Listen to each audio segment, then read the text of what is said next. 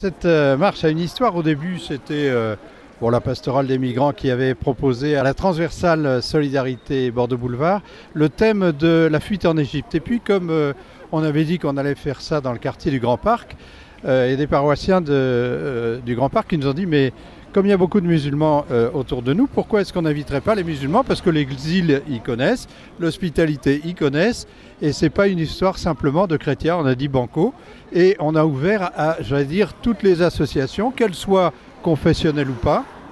Et nous avons comme ça des amis euh, croyants, des amis incroyants.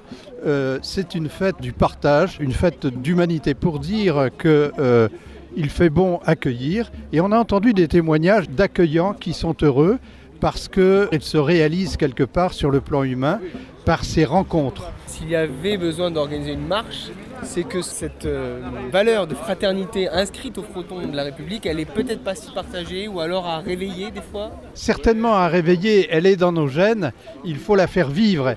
Et la faire vivre, c'est être acteur, tous ensemble.